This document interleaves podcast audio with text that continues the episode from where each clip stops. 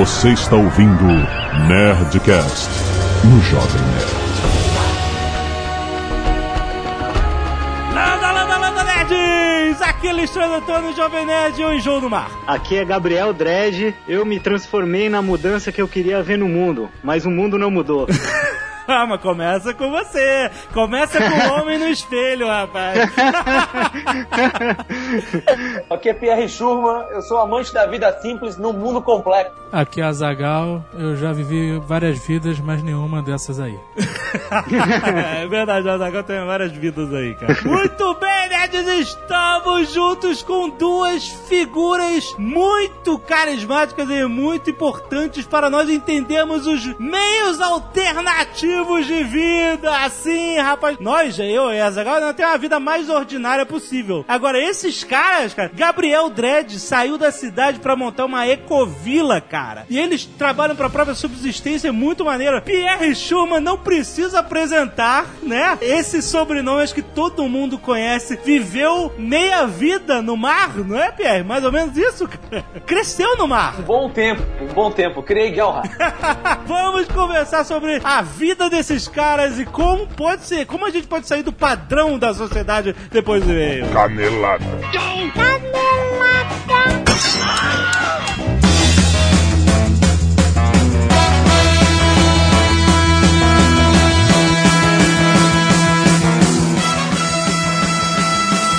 Muito bem, Azaghal, vamos para mais uma semana de mês e caneladas no Nerdcast. Vamos. E Azaghal, essa semana nós estamos muito empolgados porque estreou Nerdologia! É verdade, eu não tô tão empolgado. Que, que isso? Eu sou um cara contido. o cara até parece, ele gosta de manter a fama de Eu mal. estou interessado, eu estou feliz. Eu estou feliz porque o programa já começou Começou, né? com patrocinador. Olha esse Isso me deixa empolgado. Cara, Nerdologia agora é um canal próprio do YouTube, uma produção Amazing Pixel, Azaghal. É verdade, Isso me deixa é muito orgulhoso. Nós prometemos e nós cumprimos. Olha aí Amazing Pixel aparecendo aí, que vai ser aquela análise nerd toda semana, toda quinta-feira, apresentada pelo Atila Yamarino, que está sempre aqui nos Nerdcasts de Ciência, um cara espetacular, muito Isso, bom. exatamente. Esse primeiro programa, por exemplo, ele falou sobre levante zumbi. Quanto Exato. tempo uma pessoa leva pra virar zumbi? É dois segundos, é uma hora, é um dia? Ele analisa isso cientificamente É, muito com bom. viés pop. Muito bom. E agora esse é o primeiro spin-off que a gente faz. Tem que fazer Cara, outros spin-offs. Muito bom. Aliás, temos também que dar parabéns para a arte e a edição de Rodrigo Tucano. Isso, é exatamente. espetacular, cara. Ele, ele edita também programas do Jacaré Banguela, ele também edita programas do canal Nostalgia. Ele, ele tá demais. Eu não sei como é que ele consegue, cara. Ele, é Ele um consegue, mestre. ele tá do jeito dele. Mas muito, cara, esses dois são fodas. A gente bota toda a nossa confiança. Você vê, cara, a gente não faz nada que a gente não acha que vai ser foda, né, Azaghal? Sim, nós gente- somos diretores do programa, né? Assim, Exato, nós estamos dirigindo o programa.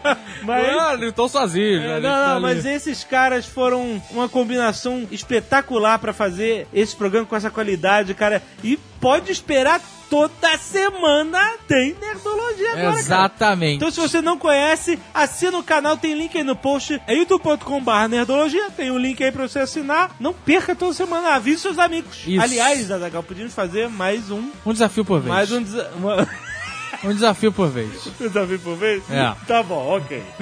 então vai lá, assina o Nerdologia, muito bom.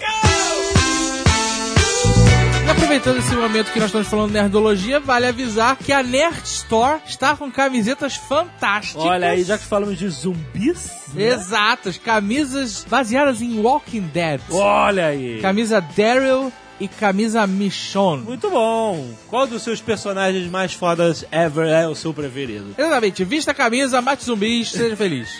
Excelente. Nerdstorm.com.br E se você não quiser ouvir os recados e e-mails sobre o último Nerdcast, você pode pular para... 19 minutos e eu ateria o Dreadlock. Muito bem, legal. Muitas mensagens encontros Skynet acontecendo aí, Brasil afora, em BH, João Pessoa, Florianópolis, em São Paulo. Muito bom, galera. Se encontrem sempre e é, bebam com moderação, peguem um táxi pra voltar pra casa, Bom a pé. ou a pé, exatamente. Vários pratos da cozinha dos nerds. Galera se inspirando na cozinha de Jack. Olha, muito bom. Tem até vídeo do pavê de copo. Tem, olha, né? Tá, bom. o pavê de copo eu nunca imaginei. Ah, o, o, o, o Jacaré Banguela fez. Fez. Aqui, Ficou ó. excelente Olha, tem link programa. aí pra você ver. Ficou muito bom o programa. De passagem. Ficou muito bom. Muito bom. Cara, o Pedro Villani, ele fez um prato espetacular chamado Heisenberger. Tá feio o Heisenberger dele, mas eu, eu- o nome é muito bom. O Tucano tem que fazer o Heisenberger. O, o. Tucano tem que fazer uma versão é, em gourmet, É, né? Exato. Do cara. Heisenberg. Nossa, tá asqueroso. Então, Cara, parece que tá Mas o estragado. nome é muito bom, Pedro. Que que é isso, Eu cara? não sei, cara. É um bacon. Parece estragado. Cara, eu não sei. É bizarro, mas. Heisenberg, mas fica a dica pro Tucano. caraca, tem que ter. Peça para o Tucano o Heisenberger. Temos vários nerds cacete de agulha. João Pedro Rodrigues, Danilo Nascimento, Rafael Ferreira da Silva, Werther Rolling. Rolling. Arte dos fãs, nós temos a arte do cosplay, o season finale. Ah, não, season finale não. É, mas aí acho que vai começar outra temporada logo. Já tem lá o preview de Cozinha de Jack. Será que ele vai fazer com o Tucano aí? Acho, eu, pô, tem um tucano assado ali, então eu acho, Cara, eu acho que não, né? As montagens são muito fodas, cara. É. Parabéns, Leandro Marques de Almeida, de novo, você é foda. Além disso, ele fez uma parada de pavê de copo, essa febre mundial. Caraca. Nós temos também Esse é o Fantástico Mundo do Jovem Nerd, por Renan Soares. Ficou Ah, muito maneiro, muito cara, parabéns. o Jânio Garcia manda a sua versão de Bucentauro. Excelente. Rafael Serri de Freitas manda Breaking Bad Typographic Art. Ficou absurdamente foda. O Rafael, obviamente, é um cara profissional. Você vê pelo portfólio dele que, né, o cara sabe o que tá fazendo. Foi foda, cara. Veja depois outras artes dele em 3D, cara. Cara, é animal. Animal. Porra. Temos o Nerdinho e a Nerdinha por Sally V. Olha aí. Muito bom. É uma menina. Selling. Sally. Temos Orion por Flávia Cristina. Olha aí. Ficou maneiríssimo, maneiríssimo, O Orion da cara. Batalha do Apocalipse. O Orion andando no ombro da, da- do Cristo Redentor, cara. Muito Ficou bom. muito maneiro, cara. Puta, essa é uma das cenas, minhas passagens preferidas que eu tenho no livro. Mais uma receita ilustrada dessa vez Ah. de pavê de copo. Essa mania que tomou o país.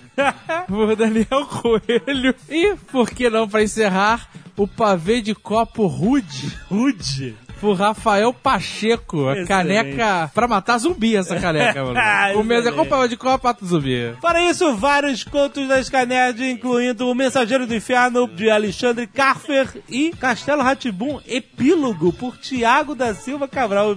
O que será que é o que fim levou Castelo Ratibum? que excelente. Caroline Rangel, 24 anos, professora de dança e educação física, Rio de Janeiro, RJ. Amei o Nerdcast sobre Porta dos Fundos, do qual sou super fã. Não tem como falar qual o melhor vídeo, mas posso dizer que o que mais me identifiquei foi a aula de quinta e a aula de segunda por conta da minha profissão. Porém, cara, Jovem Nerd, vim falar do pavê de copo. Não, não, não, não, não. É, um, é, é uma parada cara. sem controle. Caraca, cara. Não, não existe controle sobre o Confesso que nunca provei, mas meu namorado ama esse pequeno prazer. E como a zoação com o Jovem Nerd é inevitável, eu queria saber se o senhor da Oceania deu a ideia de roteiro com esse tema pra galera do Porta. se pode ser revelado. Não, não posso falar nossos acordos comerciais com Porta dos Fundos. Mas vale lembrar que existe um desafio pra você, ouvinte fiel do Nerdcast. ai, ai. E você, novo ouvinte, principalmente você, novo ouvinte, o ouvinte fiel, ele já fez a parte dele. Você, novo ouvinte, que fica mandando e-mail, que acabou de descobrir que tá ouvindo tudo, é ok, parabéns pra você. É. Mas, isso não basta. Aham. Você tem que espalhar o Nerdcast pra cinco pessoas que não conheçam o programa. Isso, esse é o desafio. É o desafio. Que esse- Todos vocês têm que fazer. Quem se pode todos os desafios, que é? Ninguém. Ninguém. Você, caraca, mas é que eu dar uma barra de ouro. Você, você acha que é se fuder ganhando A barra, barra de ouro? de ouro, é tá porque bom. é o pavê de copo é Ah. a barra de ouro gastronômica. A Zagal disse que se as estatísticas de, de downloads do Nerdcast aumentarem por conta do desafio, eu vou ter que comer o pavê de copo. Isso, se elas aumentarem satisfatoriamente graças a vocês propagarem o Nerdcast para cinco pessoas que não conhecem o programa, É. o Jovem Nerd vai degustar essa iguaria da era moderna Essa iguaria industrializada que é o pavê de copo. Ai, que nojo. Va- não, que nojo, cara. Você.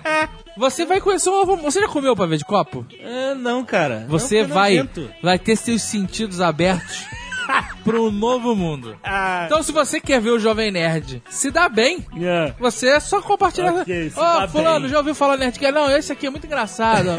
menina, menino, tem programa pra todo mundo. Quem gosta de Aí, ciência, gosta de história, gosta de carnaval, gosta de novela, Big Brother, Porta dos Fundos. É só, é só Ok. escolher e mostrar. E manda e-mail dizendo que vocês conseguiram apresentar. pra- Isso, apresentei pra cinco pessoas e tal. Tá faça, bom. Faça isso. Vai. Off topic. Herbert Ramos, 22 anos, graduando em biologia e ilustrador científico amador. O que seria um ilustrador científico? Ah, aquele cara que trabalha ao lado do Darwin. Ele desenha tartaruga, desenha o, jabuti. Resende, a cidade de passagem, Rio de Janeiro. Olá, Jovem Nerd Azagal. Nessa terça-feira, dia 8 de outubro, cumpri o desafio de apresentar o Nerdcast para cinco pessoas, com um extra para não ter erro. Um extra, muito bom. Havia um seminário para apresentar com o tema OGM, Organismo Geneticamente Modificado. ok. Este que seria apresentado para toda a turma. No momento de montar a apresentação, tive a ideia de incorporar a explicação do Átila sobre o doping genético. Ah, E de sobra, forçar os 25 alunos da minha turma a escutarem o Nerdcast. Porra, então ele apresentou, apresentou pra 25. Foi um sucesso. Antes de tudo, dei uma carteirada na turma citando os títulos do grande pós-doutorado Átila Yamarino. Olha aí. Todos prestaram atenção no seminário. Um milagre absoluto. Ah, E ainda adoraram o senhor da Oceania, Azagal, e riram do erro da sacanagem com o coelho. Ao final da apresentação, recomendei o site Jovem Nerd. Missão cumprida. é, muito bom. Vou acrescentando ao Alotone que sim, iremos fazer você comer a nojeira do pavê de copo, que por sinal é uma maravilha culinária. Gostaria de agradecer a vocês e ao Atila por me ajudar a conseguir uma boa pontuação neste último semestre. Olha aí, que beleza. Obrigado, sou um grande fã. Para, esse cara já valeu. Aí, já cumpriu o objetivo. Tá, não, não, mas é ok, mas não é ainda, não dá pra fazer o pavê ainda. não, não, não dá. Não, Tem que ter mais. Eu não quero mais, quero mais. Eu acho Não, que a gente calma. pode estender, vamos, já que vamos foder, vamos estender isso pro Nerd Office também. Caraca, meu irmão, eu nunca vi alguém reclamar porque vai se dar bem. Rafael Felipe, 27 anos, São Carlos, São Paulo, radialista desempregado. Pode virar um podcaster, cara. Nossa senhora. Olá, Jovem Nerd. Olá, grande rei da Oceania e do Pavê do Copo. Não Cara, come- eu- o meu título podia. Né, não tem esse negócio? Os títulos é, nobres, eles crescem, né? Isso. Porque originalmente eu sou o senhor da Oceania, como é que é? imperador do universo, era um negócio assim, né? Eu não lembro mais. Rei da Oceania, senhor do universo, eu não lembro, alguma coisa assim. Monarca do pavê de copo. Não tem esse negócio? Eu acho que eu tinha que formular isso melhor. Boa. É que vai acumulando os títulos. Vai né? acumulando os. Eu vou pensar melhor nisso. Senhor da escrotização. Boa. Num comercial de um grande produtor de carne, cujo garoto propaganda é o Tony Ramos. ok. Aliás, parabéns essa campanha, todo mundo sabe, né? Isso aqui é branding, maluco. Não pude deixar de notar a grande revelação que vai fazer o queixo de vocês caírem no chão. A viagem no tempo é possível! Duvidam? Se isso não bastasse, o Jovem Nerd de um futuro desconhecido está entre nós. Não acreditam? Clique no link da imagem. Ih, meu Deus, Vamos ver o link botou aqui no post. Se você quiser ver o link no post, Deixa eu clicar. ver. Não é possível, cara. Que Não é possível. Que foda. Não é possível. Que parada é. A parada é inacreditavelmente Caralho, foda. mas é realmente parecido, cara. Tem um jovem nerd de velho, de, de barba branca e cabelo Caraca, branco. se você da não- propaganda do Friboi, cara. Caraca, que porra inacreditável. Que propaganda é essa, cara? Caralho, cara. Que coisa louca, cara. Caraca. Tem o link aí pra você ver, cara. Mano, é isso. Que absurdo, cara. Rafael Augusto, 28 anos, professor, Bragança Paulista, São Paulo. Professor de quê? Professor. Professor geral? Professor primário, é isso? Eu não sei. Estou enviando esta mensagem para informar que em minhas aulas já utilizei dos seus vídeos do Nerd Office, Nerd Tour Europa, para mostrar aos meus alunos os lugares onde ocorreram os conflitos da Segunda Guerra Mundial. Bonito, ele tá fazendo meio que o desafio aí, né? Mostrando pras pessoas.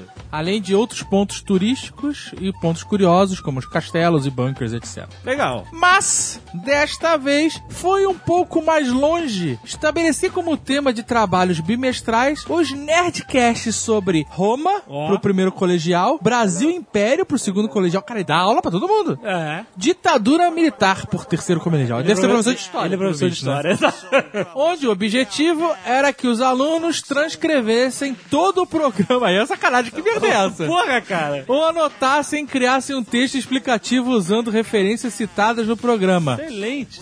Cara, se o cara mandou escutar um negócio e transcrever, vai ficar putaço.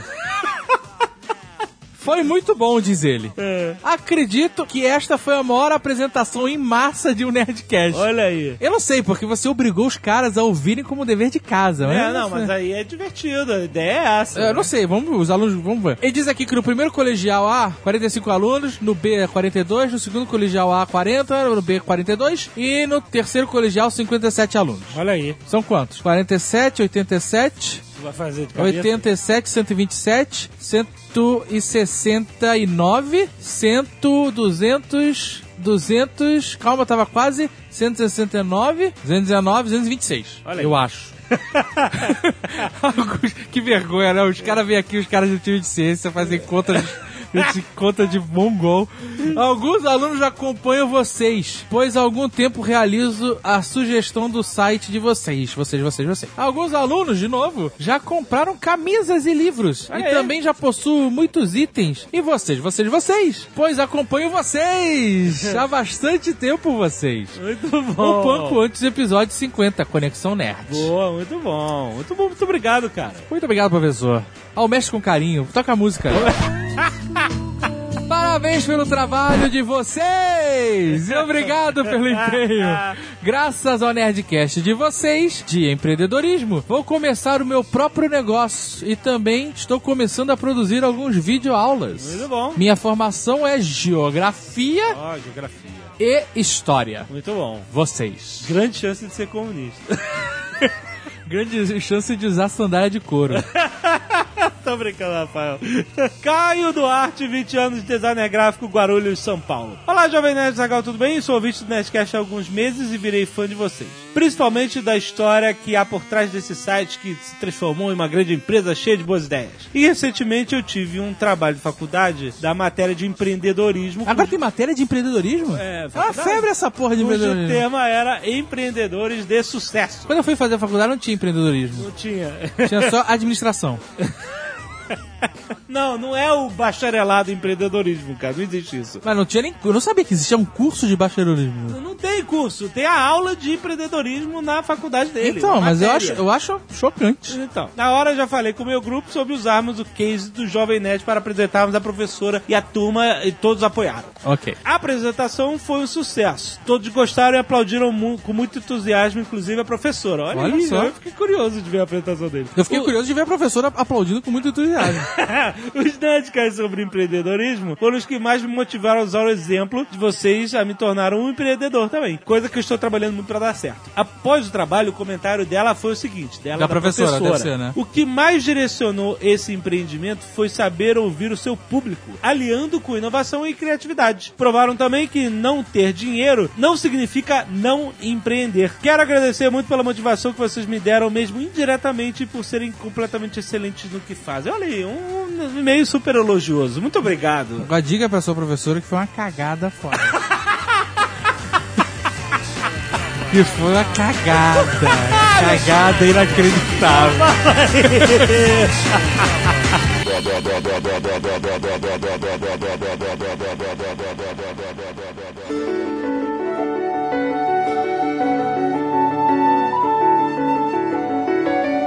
Pierre, você faz parte de uma família famosa, a família Schurman. É, eu faço parte. Sou parte integrante. Às vezes É, pessoas é. falam, você faz parte? É, né, conheço, conheço bem e tal. É, faço parte. Sou o filho mais velho da, da, da família, somos três irmãos, ah, meu pai e minha mãe. E tive a sorte de ter nascido da família certa, né? Que me levou numa viagem de vida que virou uma, uma vida de viagem. Cara, isso é impressionante. Você- quantos anos você tinha quando vocês partiram na mega viagem? Eu era o mais velho, que na época foi, foi difícil, porque eu tinha 15 anos de idade, então, puta, tava terminando o colegial. Nossa, é. Começando a namorar. Aham. eh, e aí tive que buscar formas alternativas de namoro. Mas foi uma experiência, por outro lado, muito enriquecedora, porque como, como eu era mais velho, eu tinha muita consciência do, do momento do que a gente viveu. né? Mas você teve a escolha? Não, é, o que eu queria entender, os pais chegaram e falaram assim, quer saber? A gente tá indo nessa. Quem vem?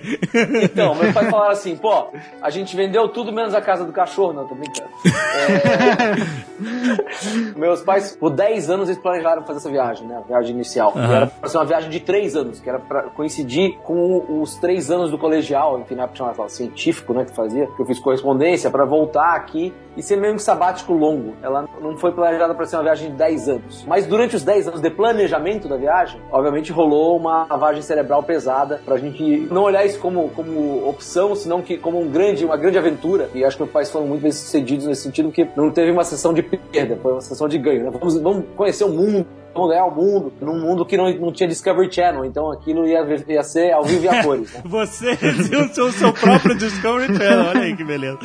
Exatamente, pô. A gente assinava National Geographic desde 1975. Uhum. Pô, chegava lá na nossa casa, quando chegava na National Geographic, aquele negócio reunia a família pra ver a revista com Tahiti, o Pacífico, as ilhas. E a viagem foi toda eh, planejada, enfim, programada e toda, eu brinco, toda lavagem cerebral em cima dessa, dessa expedição, dessa exploração do mundo, né? É, Então, você teve 10 anos de planejamento, começou quando você tinha 5. Então você já cresceu com a ideia, né? né? Sendo plantada na, na cabeça de que um dia vocês iam pegar o, o barco e, e sair mundo afora, né? Já, foi, foi desde pequeno. E tinha uma data, inclusive. A data ia ser o dia do aniversário do meu irmão, do meio, que é o David, quando ele fizesse 10 anos, que foi dia 13 de abril de 84. Só que como 13 de abril era uma sexta-feira, dinheiro não sai na sexta-feira, muito menos na sexta-feira 13. Meus pais saíram. e daí é muita coisa. Sair pra viagem de volta ao mundo de sexta-feira 13 não era bom no sinal. Dia 14, às 6 horas da manhã, zarpamos de Florianópolis. Olha aí que beleza, cara. Que garra. E o primeiro destino foi qual? um ano na costa do Brasil, né? Pra aprender Ah, a viver tá. no barco, pra aprender a, enfim, a viver nesse novo mundo, mundo físico, né? Fí- Físico, espaço físico, era precisar uma casa de 300 metros quadrados pra um barco de 38, sei lá, 40 metros quadrados tinha um barco. Caraca. É, pra maioria das pessoas, é equivalente a morar numa barraca, né? Então, Como é que era esse barco? É, Que tipo de barco era? Era um barco de, de 44 pés, feito na Argentina, no German Friends, que tinha uma cabine na proa, com dois biliches, uma cabine na popa. Na sala tinha um sofá que virava a cama. E aí, é claro que como meus dois irmãos eram pequenos, dormiam na proa, meus pais dormiam na popa, e eu dormia no sofá, no sofá-cama na sala. Logo no início, quando vocês estavam ainda à costa do Brasil, a- aprendendo, a- se acostumando com a ideia de viver ali, você bateu algum tipo, caraca, não quero mais? Ou, ou você encarou direto pra, até o final? Não, bateu, bateu algumas vezes. ah, Tipo, o que, que eu tô fazendo Porque- aqui? Que merda. É, tipo, pô, meus amigos. Mano, que a gente tem que lembrar que não tinha internet. É verdade. época, né? Então, puta, contato era por carta. Porra, escrevia, tipo, saí do, saí do Brasil escrevendo 50, 60 cartas por mês pra galera. É, até o correio entrar em greve duas vezes e ferrar com minha, meu, toda minha, minha comunicação. Mas aí era no porto, você botava, botava no correio, é. Cada porto você chega, tchuf, correio, é isso. Cada porto correio, cada porto correio mandava pra três, quatro portos pra frente. E como é que chegava em você? Porque você falou que você estudou por correspondência. Como é que chegava em você? Então, o estudo e o correio, você tem um negócio chamado caixa postal geral, que você manda pro correio da, sei lá, correio de Itacaré, caixa postal geral, aos cuidados eh, de Pierre Schumann, e o correio segura, quer dizer, no Brasil eu não sei, mas nos países que foi, ficava lá segurando, chegava lá, tinha um monte de carta. Ah, mas isso o quê? Numa capital ou alguma coisa assim? Nas Ou ilhas. Você tinha que mandar pra um. É, você manda, tipo, correio geral da... Porque tem muita ilha, ilhinha, né? Ilhinha só tem um correio. Então, Sim. é, tipo, não tem muita opção, né? Então, peraí, você sabia pra onde você ia, você tinha um, né, um itinerário e você já, já ia dizendo, ah, essa correspondência vai pra tal lugar, a outra vai pro outro. É isso, é isso mesmo? É isso, por isso que eu andava muito pra frente, né? Então, tipo, a gente vai daqui, vi hoje, pra, pra daqui a quatro meses eu vou ter uma resposta dessa carta. Nossa. E aí, e aí, quando você escrevia pros seus amigos, você falava, olha, responde pra tal lugar. Era tipo isso? É. Caraca. caralho. Era isso, era isso. Aí, Que claro, doido. que metade não respondia. Aí eu fui, eu fui reduzindo, reduzindo. No final ficaram, acho que 12, 13 amigos, amigos que co- continuavam correspondendo, enfim. Porra, ficou muito, hein, cara? Ah, ótimo, Tinha amigo pra caraca. Parabéns. Não, mas a viagem toda não, a viagem toda não. Ficou um, um período. Depois todo mundo desistiu. Eu comecei a mandar cartão postal. Você recebeu alguma corrente?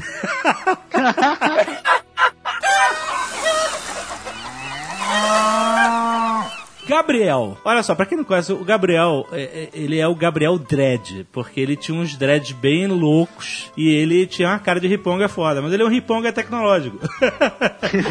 Eu sou um hippie A, a 2.0. primeira vez que eu vi o, o Gabriel Dredd foi numa palestra nossa na Campus Party e ele tava na primeira fila com uma cara de tipo, caraca, que maneiro esses caras estão falando, sabe? E eu assim, quem é esse maluco? Por que, que ele tá prestando atenção no que eu tô falando? Por que, que ele tem os olhos tão vermelhos? Mas ele é uma figuraça. Então o Gabriel morava em Florianópolis e aí decidiu, com uma turma de amigos, comprar um terreno na Bahia e criar uma comunidade alternativa. Como é que funciona isso, cara? Como é que foi isso? Olha, cara, eu vou dizer que não é tão diferente do que o Pierre estava descrevendo aí de sair pra velejar. Exige muito planejamento também, sabe? Então a aventura começou vários anos antes. A minha mudança pra Florianópolis, né? Eu sou de São Paulo, da capital, e a mudança pra Floripa já foi um primeiro passo nessa direção, vamos dizer assim, né? Então em Florianópolis eu comecei a fazer cursos é, de permacultura e de agrofloresta e de design de ecovilas. Eu me formei em administração e eu comecei o meu mestrado, a minha pesquisa foi em- sobre ecovilas, né? O, o meu, o meu tema era gestão de ecovilas e tudo isso eu já fui me preparando para me jogar nesse mundo mesmo, né? Eu tava já é, em Florianópolis quando eu me mudei, eu casei, tive dois filhos e aí isso aumentou um pouco o meu senso de urgência, né? Eu e minha companheira a gente começou a se planejar mais seriamente, assim, a partir da hora que as crianças vieram, para realmente fazer o que a gente acreditava e parar de procrastinar, né? Porque se deixasse, eu acho que a gente não ia tomar essa atitude, não, sabe? Se fosse esperando o momento perfeito, nunca ia chegar, né? Mas aí a gente foi é, meio que empurrado por essa questão de estar com as crianças e começou a se puxar para ser um pouco mais coerente com o que a gente acreditava, né? Então começamos a pesquisar melhor e ler sobre o assunto e conhecer pessoas desse meio também, conhecer outras comunidades. Nas férias, sempre que a gente tinha oportunidade, a gente viajava para comunidades e ecovilas que já existem no Brasil, tal, para conhecer. Então, mas explica como é que é, pra quem não tem ideia do que você tá falando. Como é que é, é uma ecovila? Co- Como é que funciona isso? Cara, essa é uma ótima pergunta. Essa- eu fiz uma pesquisa de mestrado, então sabe como é que é a ciência, né? Ela faz uma pergunta e no fim você não tem uma resposta, você tem mais 10 perguntas, né? Então, mas dá um exemplo de umas que você visitou. Olha, eu visitei uma, uma ecovila que fica aqui perto de onde a gente acabou fundando a nossa, que é aqui na, na zona rural de Itacaré também, mas fica, fica no litoral, essa que eu fui visitar. Foi onde eu fiz a minha pesquisa em profundidade. Ela chama Itapeba, eu vou chamar aqui, porque eu, eu vou falar algumas coisas dela que é melhor não, não dizer o nome verdadeiro para não queimar o filme. Mas foi interessante. Ah, tá bom, ok. Então vamos chamar ela, vamos chamar ela de Vila Dharma. Vila Dharma. Beleza. Então eu fui lá na Vila Dharma achando que eu ia encontrar o paraíso na Terra, né? Ah, Ecovila, o lugar dos sonhos, né? Todo mundo Vamos andando lá pelado. A, a Vila de Lost, né? Tudo perfeito. Mas eu cheguei lá e vi que não era tão bonita assim a realidade, sabe? Essa Ecovila especificamente que eu fui, eles tinham um foco muito espiritual. E aí era muita lavagem cerebral, era uma seita, sabe? Então Aham. eu olhei e falei, não, não é isso que eu quero pra mim com certeza, assim. Então o meu primeiro contato com as ecovilas foi bastante decepcionante, assim, É foi bem broxante. A expectativa baixou bastante. E aí, é, quando eu tava nessa comunidade, a gente participou do, do Encontro Nacional de Comunidades Alternativas. Caraca, parabéns. Para, aonde foi o encontro? Foi, foi numa cidade do... aqui... Que pedra. Que pedra. Essa parada é, existe desde a década de 70 e ela é itinerante. A ideia do ENC é que ele aconteça numa comunidade que está em formação para que a galera colhe lá e ajude a fazer a comunidade, né? Mas então, peraí, olha só. É. Se eu, uma pessoa, compro um terreno e faço uma casa, isso é um sítio. É. Pode ser um sítio. É. um sítio, uma, Uma propriedade chácara. particular, uma chácara e tal. Exatamente. aham. Mas a, a Ecovila seria isso, só que não tem, não sou eu que tô morando sozinho lá. Tem uma galera, tem uma outra família, outra, algumas famílias morando lá e aí elas começam a, a viver como uma comunidade, é isso? É, exatamente. Assim, a, a- a fronteira. Fazer um terreno particular, certo? Exatamente. A- é- é- porque assim, não existe nenhuma uma forma jurídica que permita que a gente crie, sei lá, uma vila, uma comunidade. Isso não existe legalmente, né? Então, pra gente conseguir se adequar, tem que dar algum jeitinho, né? Então, ou você cria uma empresa, ou você cria uma associação, ou simplesmente são lotes individuais que juntos decidem é, cogerir aquilo, né? Então, é, isso já é uma das primeiras dificuldades, né? Como que eu vou constituir legalmente essa organização que a gente quer criar aqui, né? Porque teoricamente você não, não existe uma maneira legal de você criar uma cidade nova, é isso? Exatamente, é, não pode, isso é papel do governo, entendeu? É o Estado. Você não pode roubar o papel do Estado. É, exato. Mas o que você é, o que você tá fazendo é o, o início de uma comunidade, é assim que nasce qualquer cidade, né? São várias Exatamente, famílias é. vivendo juntas e, e aproveitando o trabalho uma das outras pra se aprimorar, pra conviver melhor, etc, né? Exatamente, aí você tocou num ponto, que é o trabalho. Eu acho que isso é o que diferencia bem, vamos dizer assim, um sítio, um condomínio de uma ecovila ou uma comunidade alternativa, né? Eu acho que essa é a diferença crucial, porque num, num, num sítio ou num condomínio, né, a ideia é que as pessoas moram lá, mas que elas vão pra cidade ou vão pra algum outro lugar pra trabalhar. E na ecovila, na comunidade alternativa, a proposta, pelo menos, né, o sonho, talvez, o objetivo, é que as pessoas morem lá, trabalhem lá também, né? Então, é proporcionar uma vida integrada, né? Então, ali vai ter cultura, vai ter arte, vai ter trabalho e vai ter moradia, tudo junto, né? É uma proposta de civilização mesmo. E a plantação de maconha fica onde? Esse é o Jovem Nerd. fica no vizinho, fica no vizinho.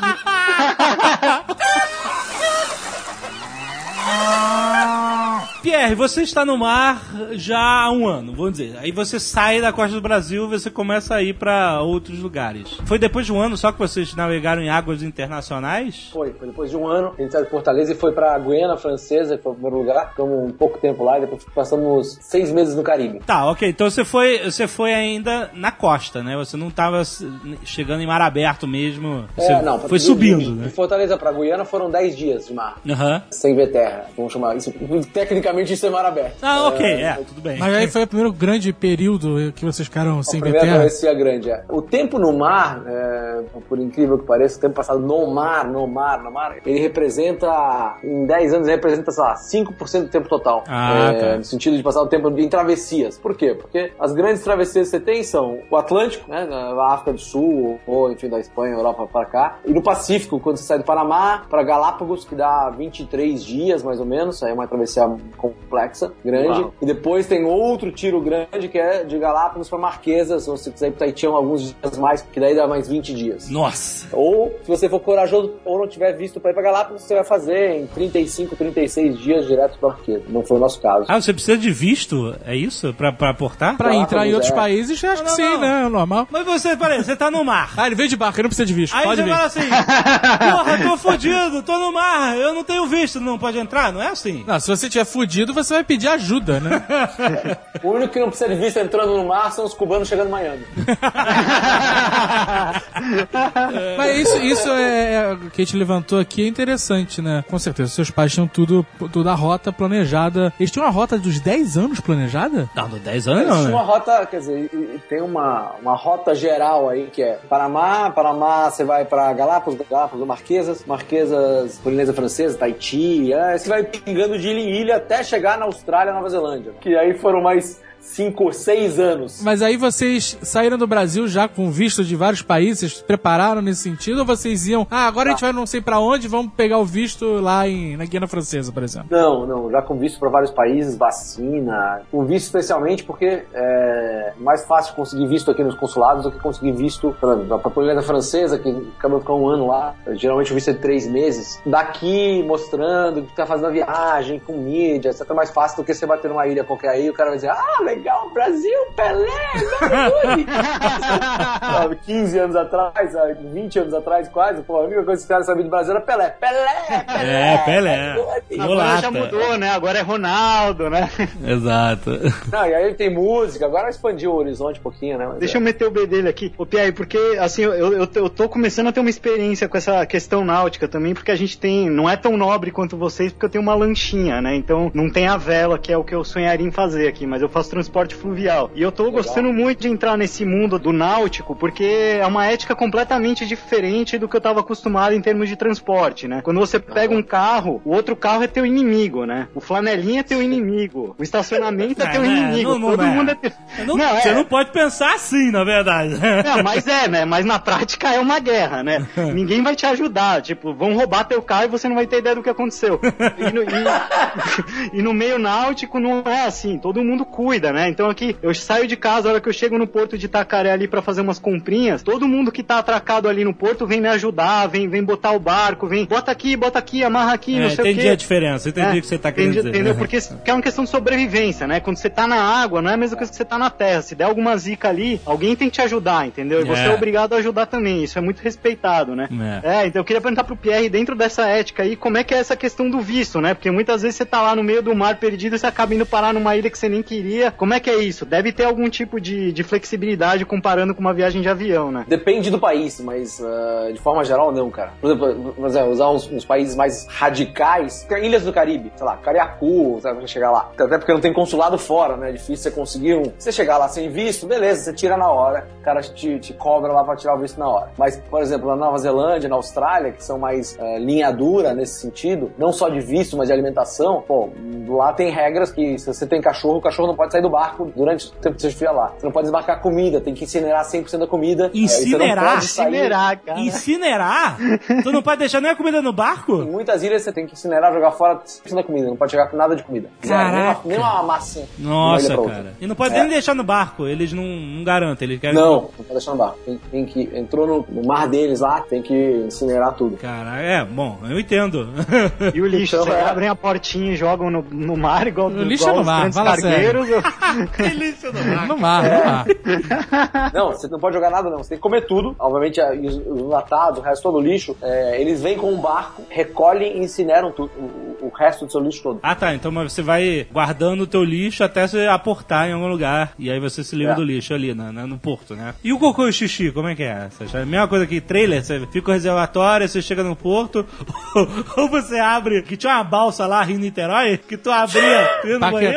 Paquetá, paquetá. Paquetá, que tu ia no banheiro, abria e tu via água, maluco, embaixo. Sentava lá e respingava tudo. O barco novo, o barco atual e o barco novo é, tem tratamento, mas o 99% dos barcos não tem tratamento. São basicamente que o cocô é comida orgânica, né? Então, É, pelo ok. menos poucos deles são tóxicos. E não é o seu cocô que vai foder o oceano da Terra, né, cara? O peixe gosta. o peixe gosta.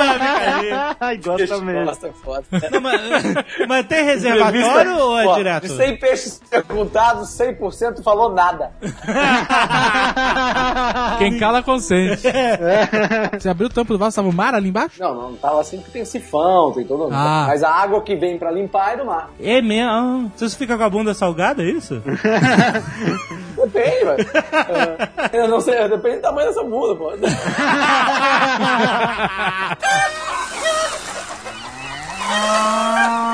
Ô, Gabriel, quando você comprou lá o terreno lá com, tu, com a tua galera, É. já tinha casa, você construiu a casa, como é que funcionou isso? Cara, foi muito louco, assim, porque a gente saiu pra procurar terreno e no primeiro dia de busca, a gente já encontrou o terreno que a gente tá morando hoje. Assim, a gente foi ver mais uns 50 terrenos depois e ela falou, não, não, não, era aquele, era aquele, é, não, era aquele. E tinha alguma coisa nele? Tinha casa já, cara, foi perfeito. Mas uma assim, já tinha casa três só? Casas. Ah, três casas? Ah, então- Três casas pra três famílias, então dá pra ser mais perfeito que isso. Ah, maneiro. Mas elas têm esgoto? Como é que funciona essa parte? Não, não. Aqui o pessoal faz um, um- Tem um sistema muito ecológico de tratamento que chama fossa aberta. que beleza! Ah.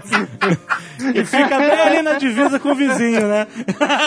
Mas aí, assim, no começo, é, logo que a gente chegou, foi muito roots, assim, né? A infraestrutura era muito pouca, as casas estavam em estado deplorável, a gente teve que reformar tudo, né? A gente era em três famílias no começo e viemos as três famílias juntas, né? Quando a gente comprou o terreno, a gente se planejou e falou, daqui daqui a seis meses todos vamos nos mudar pra cá, beleza. Cada um foi pra sua casa, fechou a mudança tal, amarrou as últimas pontas, eu, eu entreguei o meu mestrado tal, e aí cada um voltou pra cá. É, né, a gente combinou de se encontrar em março, chegou todo mundo aqui, e aí no começo era assim, cada um com a sua pazinha, se metia no meio do mato, fazia o seu buraquinho, levantava uma semente e já plantava, né?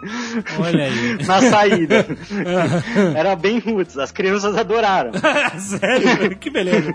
Cara, uma aventura, né, cara? No começo, assim, Então não tem banheiro na casa, é isso? Não tem banheiro. Não, cara, que assim, tem os banheiros, só que a gente é, não tava afim de usar justamente porque a gente sabia que o sistema aqui não, não tava muito bem fechado, sabe? Então a gente reformou as fossas, que elas não eram fossas sépticas vedadas? Então a gente teve que. Ah, era umas tá. casinhas rural, então é uma casinha rural. Eu acho interessante falar isso porque a gente que mora na cidade e tal, a gente é, é, é normal. Você vai no banheiro, você faz suas Puxa necessidades, puxa embora. descarga e vai pra um lugar mágico.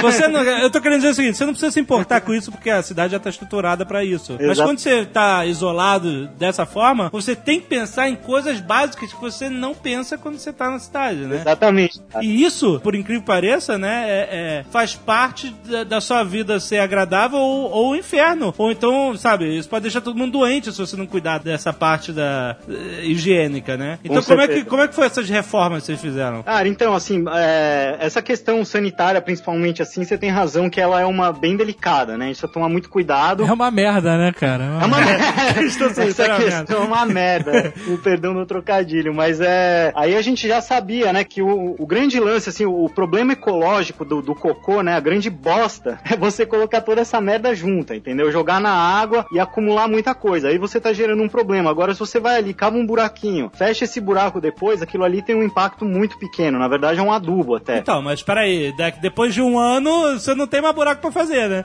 Cara, é, exatamente. Esse é o problema moderno, né? De Mas aí você, você vai cada ao um- banheiro, você pega um balde, uma pá. Gente, vou ao banheiro. Em vez de pegar papel higiênico, pega um balde, uma pá, folha de bananeira e vai. Exata- É isso aí. No começo era mais ou menos assim, mas aí a gente foi implementando. Era assim? Ele Era falou. assim. Caraca, Era- cara. Era assim, um pouco por opção. Tinha aqui o banheiro, só que a gente considerava que ia ser mais prejudicial. Vocês abraçaram Siderales com tudo. É bom que não suja a bunda, né? É, é. mas aí assim, é, foi um processo, né? Até a gente implementar. Hoje a gente tem banheiros secos que é, são tão confortáveis quanto um banheiro com água, né? Então você entra lá na cabininha, tem lá o vaso, tudo certinho. Você puxa a cordinha da descarga, em vez de cair água, cai um punhado de serragem que cobre ali tudo, né? Cai um pouquinho de cinzas também pra neutralizar. O cheiro é zero. Umas Você rosas, não cai rosa. O cheiro é zero? Se quiser botar um Tem uma caixa de som pode com botar. sonoro, não. peraí, peraí, mas aí tu joga a serragem em cima e fica ali? E aí quando é que vem o próximo, tá lá na serragem? Tá lá na serragem, exatamente. Ué, não, mas peraí, mas não vai entupir? É assim, ó, tem vários sistemas, né? Você pode fazer um- ou por gravidade, que você põe uma certa inclinação no reservatório, então a merda vai caindo, entendeu? À medida que você vai colocando um peso em cima, ela vai cedendo e vai entrando no reservatório. Ah, tá. Dali três meses você tira um adubo dali, entendeu? O negócio tá 100% Olha compostado só. e é um adubo riquíssimo. E não cheira, você realmente... Não cheira, cheiro Como? zero. Como não Pô, cheira? Falou, bota a serragem em cima. Não, não, não, peraí. Se eu for no banheiro agora e jogar serragem no meu vaso sanitário, o, o cheiro vai continuar, cara. Ah, Mas é porque tá na água, cara. A água, a água não vai deixar o- as bactérias que compostam o, o cocô Com atuarem, Boston, entendeu? com Boston. com Boston. né? O, o sistema é o sistema é de é, é- é a seco, né? Por isso chama banheiro seco. Não pode entrar água nele. Então tudo bem cair. Aí, aí, aí entra aquele velho dilema, né? É possível ou não fazer cocô sem fazer xixi, né? Ah, olha aí, botou uma pauta isso. É verdade. Você não pode fazer xixi lá, né? você não vai É, molhar. não, se cair umas gotinhas não tem problema, entendeu? Mas geralmente você faz o xixi antes pra garantir, né? Pra já esvaziar a bexiga e chegar lá mais Olha aliviado. aí. E o xixi vocês fazem na árvore mesmo, né? Foda-se. Sim, sim, aí sim. Aí cada Isso. dia numa árvore diferente, Que elas beleza, que beleza. No barco é na- cada dia num mar diferente, né? Você fica atento pra ver quem tá indo no banheiro passando passa atrás, depois daquela pessoa, não vou não.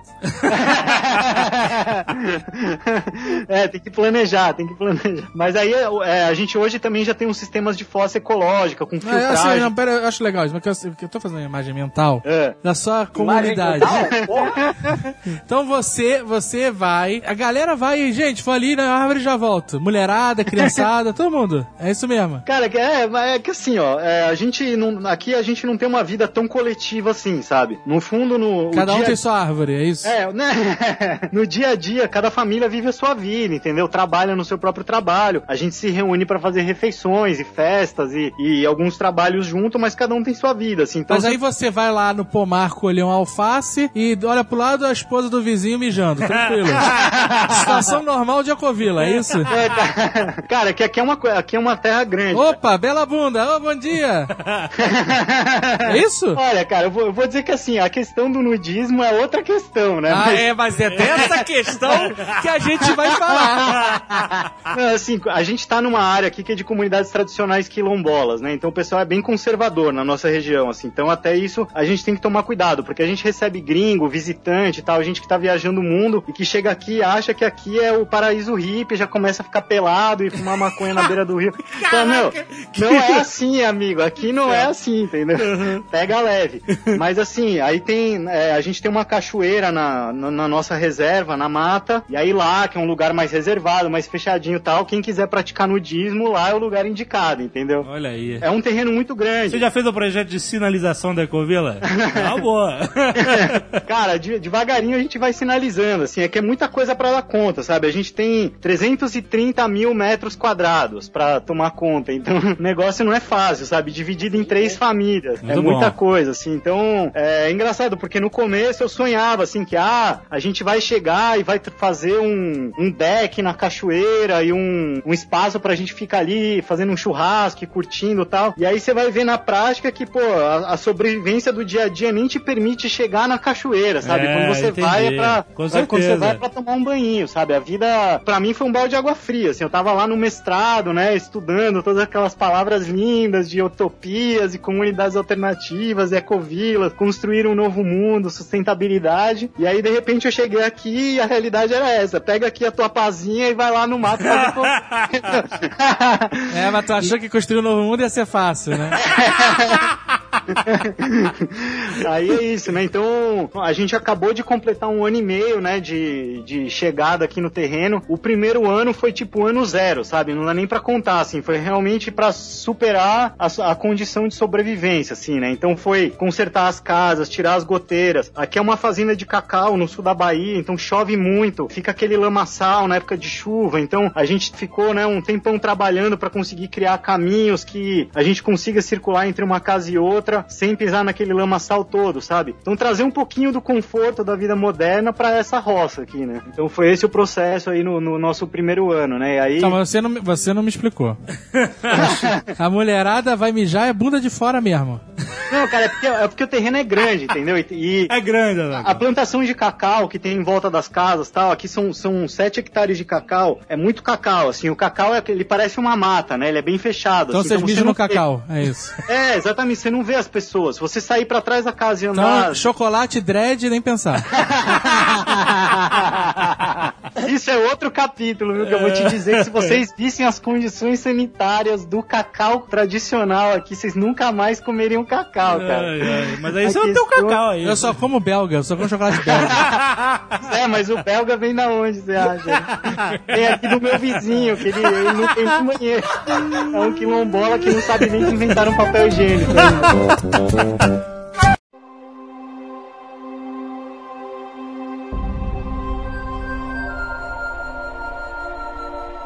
Quando você vai encarar 10 dias de travessia de mar sem terra nenhuma, você, pô, beleza, tô bem. Você provavelmente tinha livros lá pra ler, você tinha que estudar e o cacete. tudo. Imaginação, devia ter É, imaginação. um joguinho, alguma coisa assim. Aí passa duas horas, você lê o livro, passa mais duas horas, você estudou, fazendo, você jogou um jogo. E aí pronto, passaram, sei lá, oito horas, você conseguiu, né, é, se entreter. E, os, e o resto? Você bate cabeça mesmo. Com 15 anos a pergunta é outra.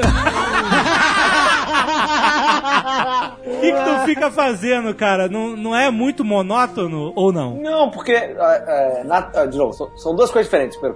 Na travessia, que a gente tá falando especificamente de travessia, né? Nas travessias tem uma, tem uma rotina, enfim, de coisas que tem que fazer. Tem que fazer manutenção do barco, tem que cozinhar, tudo de forma rotativa. Então tem uma certa rotina que ocupa uma parte do tempo. Aham. A outra parte do tempo, puta, ah, você, você pesca um pouco, lê bastante, bate papo, mas ah, eu, eu diria que a noção de tempo no, no, no mar, é- eu acho que o tempo passa mais rápido do que quando você tá parado no trânsito.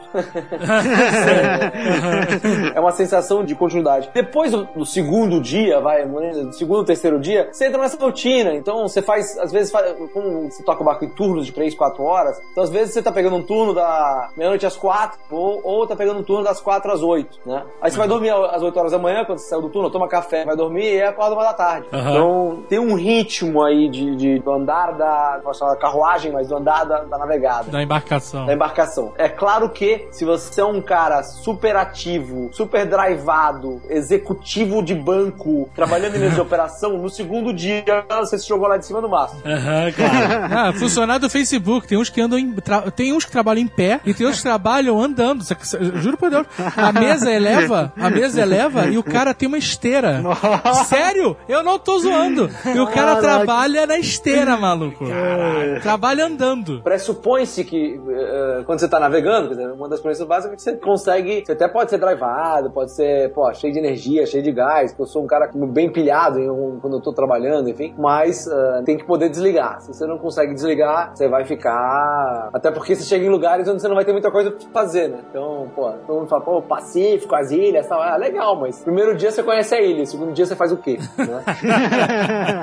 Mas aí vocês, quando aportavam nessas ilhas, vocês ficavam bastante tempo? Como é que funcionava essa rotina? Dependia muito da ilha, enfim, do que tinha pra conhecer e tal. Mas como meus pais sempre foram, a gente acabou entrando nesse ritmo, né? Gostava muito de pesquisar os lugares, pesquisar o que tinha pra ver e tal. Geralmente já tinha uma programação ou já tinha coisas pra fazer legais pra conhecer os lugares. Mas depende, assim, a Polinésia, o plano original era pra ficar, acho que três meses, ficaram um ano. Então é, é, acho que depende muito do local, depende muito da, da- do ambiente, das pessoas, mas não é uma coisa que você chega num dia e vai embora na outra. Até porque você demorou pra chegar lá, né? Pois então, é. Se demorar 26 dias pra chegar no lugar, você não vai embora no dia seguinte, né? Então, pelo menos uma semaninha, vai pra ter um sentir o cheirinho de terra de novo e poder é, reequilibrar. E vocês são a família mais extrovertida do mundo? Porque assim, se eu chego de barco em algum lugar, eu não, não, fa- não quero falar com ninguém, na verdade.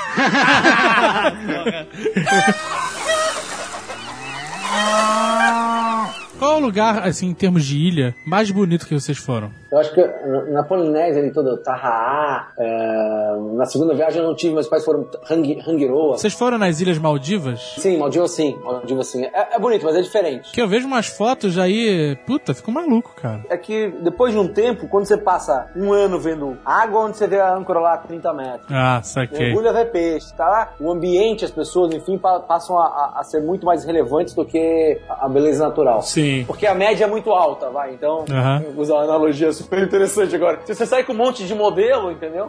De repente, vale a pena você começar a entender que tá saindo da boca dela, né? Então, É, olha aí, olha aí, é, realmente. muito sábio, muito sábio. beleza interior, a beleza interior. Sim, E- sim. E nesse sentido, a Polinésia é ímpar. Os polinésios são um povo, é, puta, incrível, muito especial. Vocês estiveram por todos os continentes, né? Assim, E a comunicação, vocês são extrovertidos e poliglotas? Ou...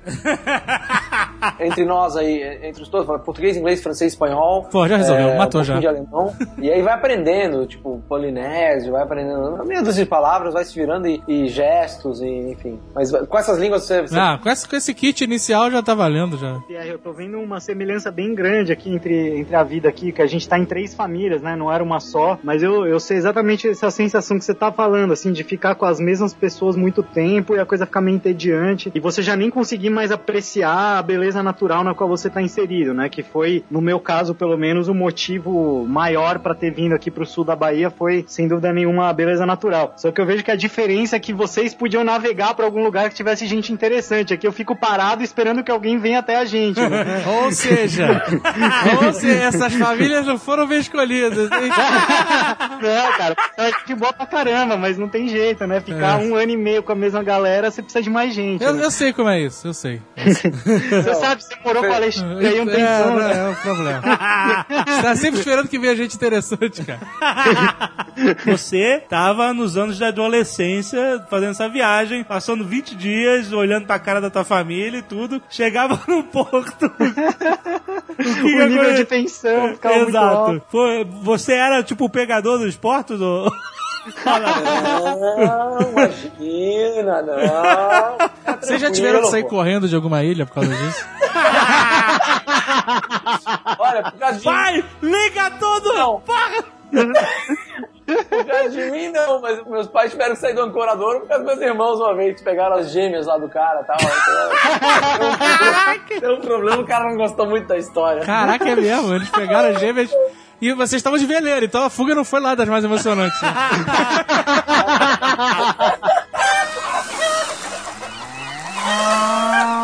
Como é que funciona o, o entretenimento pra você? TV, internet, etc. Cara, aqui uma das primeiras coisas, logo depois do banheiro e da água, foi a internet, entendeu? Ah, Então, não, aliás, você sabe que, né, conhece a pirâmide de Maslow, né? Que é aquela pirâmide que mede as necessidades do ser humano. A base são as necessidades fisiológicas, como você, né? né, Mesmo teve que voltar pra base da pirâmide de Maslow pra definir como é que iam ser as necessidades. Depois vem segurança, necessidades sociais, autoestima e depois, no topo da pirâmide, a autorrealização. O que as um dia eu pessoas... chego lá, cara. Eu chego lá. Mas o que as pessoas estão dizendo é que embaixo das necessidades fisiológicas existe agora uma nova base que é a internet. então, É certamente, verdade. a primeira coisa que É você verdade. tem que ver é isso. que foi, foi top, cara. Eu acho que tá do lado ali de cocô, xixi e alimentação.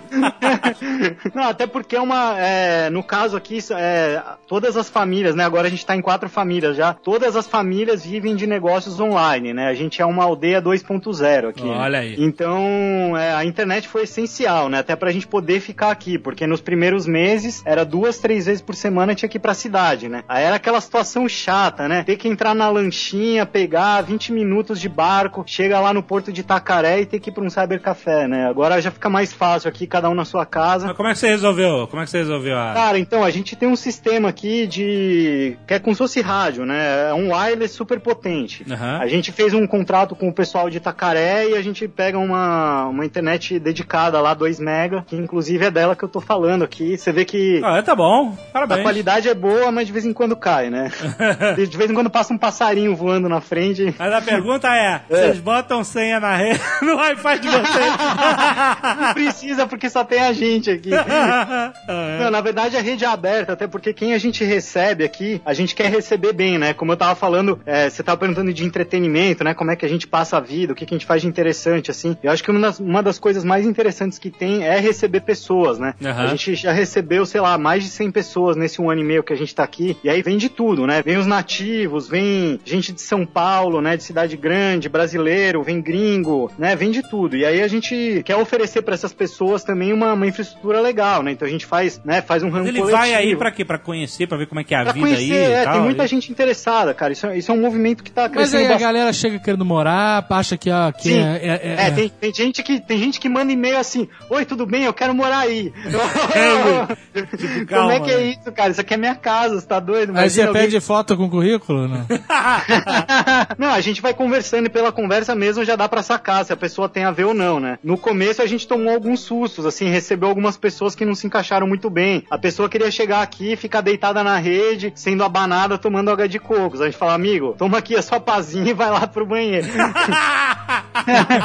Mas é claro que a gente tenta oferecer o melhor conforto possível, né? Porque acho que isso é, um- é uma das coisas mais ricas, assim. Não só receber pessoas, mas a gente acaba recebendo pessoas muito interessantes, que já estão buscando uma vida alternativa, né? A gente tá muito inserido nesse movimento, assim. Vocês já receberam algum loucão? Já, já. Essa é uma história engraçada até. Porque ele- é, foi uma loucona, na verdade. Uma mina da Romênia. Nossa. E ela mandou um e-mail assim. Leste europeu é sempre perigoso. e aí ela, ela mandou um e-mail assim: Oi, tudo bom? É, eu queria ir morar aí, mas é. Sabe o que é? Eu quero ter certeza que vocês não vão me obrigar a fazer nada que eu não queira. aí, aí, tipo, o negócio já começou meio estranho, né? Ela falou: Não, porque eu passei numa comunidade e lá eles te obrigavam a comer o que eles estavam comendo e não sei o que, e fazer as rezas que eles faziam, não sei o que, eu não quero nada disso, blá blá. A gente já começou a achar o papo meio estranho, né? Pô, como assim, né? Obrigar alguém a fazer alguma coisa. E aí, sabe, já fomos. A cada conversa que ia vindo com ela, assim, por e-mail e tal, e por chat, assim, a gente ia tentando afastar ela, mas ela tava bem insistente, assim. E a gente nem explicou como é que chegava aqui nada, só falou, não, é em Itacaré e tal. Ela, quando perguntou como que chegava, a gente falou, não, não, não, vamos combinar isso direito. Ficamos enrolando ela. Vamos marcar. Um belo dia chega um barco aqui, desce ela de malicuia com uma caixa cheia de alimento, cara. Caraca! Eu não sei Ah. como que ela chegou. Ela chegou lá no porto, e como aqui todo mundo conhece a gente, ela perguntava ah, como é que é lá a aldeia, né? E aí trouxeram ela. Cara, ela chegou aqui já começou a descascar umas batatas, assim, mas totalmente surtada, entendeu? De, olha, não dá pra você ficar aqui, você precisa ir embora. Ela, não, não, não, mas eu, é, deixa eu terminar de cozinhar essa batata. Não, escuta, tem um carro saindo agora e você precisa entrar nele agora. Toma aqui sua mala, vai embora. Eu Caraca. te pago uma batata em Itacaré, entendeu? Vocês expulsaram a mulher no mesmo dia? Ah, teve que ser, cara, imagina. Pô, é nossa casa, né? Meus filhos estão aqui, cara. A gente tem que proteger. Não é a casa da mãe Joana, né? Isso aqui é casa de Nossa, família, entendeu? cara. A gente recebe quem a gente tá afim de receber, né? Tá certo. Então tivemos que expulsar. E no fim ela acabou num projeto aqui que tem em frente a gente, aqui, que é de um francês. Ele tem um centro de, de terapias e curas medicinais. E ela colou lá e nunca mais foi embora. Tava até hoje lá alugando francês lá. Coitado do cara. Então virou tua vizinha. Pois é, ela tá aqui alugando francês agora e já deu várias loucuras nele lá, cara. Já deu muita merda lá no. Ela deixou muita gente na mão lá do lado dele. E tá- cada, cada vez que ele vem me contar, eu falo, nossa, escapão, meu Deus. É mesmo, Imagina, cara. né, cara? Tem que confiar muito no instinto, sabe? Pra, pra filtrar. Mas, olha só, você falou que tem três casas três famílias. Se chega alguém É. aí, ele tem que ficar. Não, mas tem quatro. Fa... Mas peraí, tem quatro famílias agora. Isso. E aí? É, a gente tá, cara, é, ampliando as instalações aqui, né? Inicialmente a gente pegou uma das casas e dividiu ela e já fez dois quartos de hóspede, né? Então, Ah, tá. num deles tá morando essa família temporariamente até eles conseguirem fazer uma casa pra eles e o outro fica circulando. Agora tem uma outra casa também que, que é do Sam, que é o, é o gringo que mora com a gente. O cara é libanês, radicado no Canadá, ele tem uns negócios nos Estados Unidos e ele tem bastante grana, assim. Caraca, e que perfil de terrorista. que perfil de terrorista Nossa, cara. forte, cara. Não, mas o cara é pacífico, cara. O cara é super pacífico. Todos são. Todos são. Só, só ficam É, nervosos quando explodem. Não, ele é bem tranquilão, assim, aí e ele, ele já tá, ele construiu mais uma casa já. Na verdade, ele pegou uma casa antiga e reformou legal ela, e agora ele tem uns três quartos de hóspede aí, então a gente já consegue receber as pessoas com uma dignidade urbana, Mas assim. qual é, qual é a distância entre as casas? Hoje a gente tá em quatro casas, né? Três delas são mais ou menos próximas, assim, distância que, tipo, da minha, da janela da minha cozinha, eu vejo a janela da cozinha do Ah, meu vizinho. pertinho assim. A gente se grita, é pertinho, É, né? se grita, ok. E, né, é mais ou menos isso. E aí tem uma outra casa que é essa aí do, do gringo, que é um pouco mais afastada. É claro, né? É claro. É claro que É a do lógico. gringo é mais afastada, né? Afinal, né? O cheiro do explosivo ia incomodar. Não, não, mas é, é tranquilo. Na verdade, é uma casa, a casa dele é a, é a mais social de todas, assim. e a é um única ca- que tem um bunker, inclusive. Olha pro céu pra tu ver se vê uns drones aí voando em cima. Eu acho que eles vão vir quando esse Nerdcast for publicado, viu? Se tu vê o drone pulando na fossa, mano. Me agradece que é seco.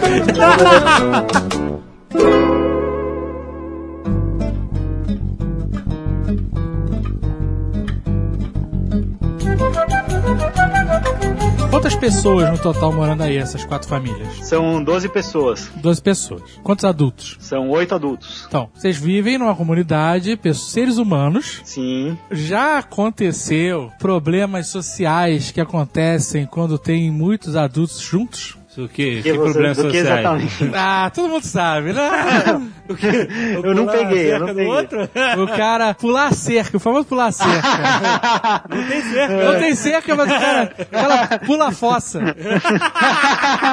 Mas aí na sociedade de amor livre, nada disso Eu não. acho até bom pra dar uma esclarecida, assim, que no fundo a gente tem uma vida mais próxima do comum do que se imagina, sabe? Tipo, cada um tem o seu emprego, quer dizer, seu emprego não, mas tem a sua fonte de renda, tem Sim. o seu trabalho, tem a sua família, tem a sua casa, tem a sua rotina, né? A gente se encontra quando a gente combina, não é tão diferente assim da cidade, com a diferença que a gente não pega trânsito e se encontra em dois minutos, né? A gente preserva muito aqui o nosso modelo, né? Nem toda ecovila é assim, mas o nosso modelo de comunidade é preservar também a individualidade de cada um, né? E a gente cria eventos sociais que sejam interessantes para que todo mundo queira participar, né? Então, é, a gente faz almoço, faz um jantar, tem o Cine Aldeia, né? Que a gente tem um projetor e um telão aqui, passa ali na locadora do Paulo Coelho, vê o que tem pra alugar. Ah, tem um projetor que vocês veem aí, ó, todo mundo junto. Que. Sim, sim, aí a gente faz aquele cineminha e tal. Então a gente cria eventos sociais, né? Já fizemos Maneiro. alguns eventos maiores também, pra convidar a gente de fora, né? Maneiro. Pra manter um pouco essa vida social também, né? É, Ativa. como é que é composta a, a aldeia de vocês? Como assim? São quatro famílias, mas são todos brasileiros? Como é que É quase todo mundo brasileiro, né? A minha família, eu e minha companheira somos brasileiros, as crianças também. As crianças são todas brasileiras. É, aí a minha família é brasileira. É, uma das famílias fundadoras, o cara é brasileiro criado no Uruguai e a mulher é alemã. E a filha é brasileira. E na outra família é o libanês casado com uma americana. Nossa, e mas aí eles- tá...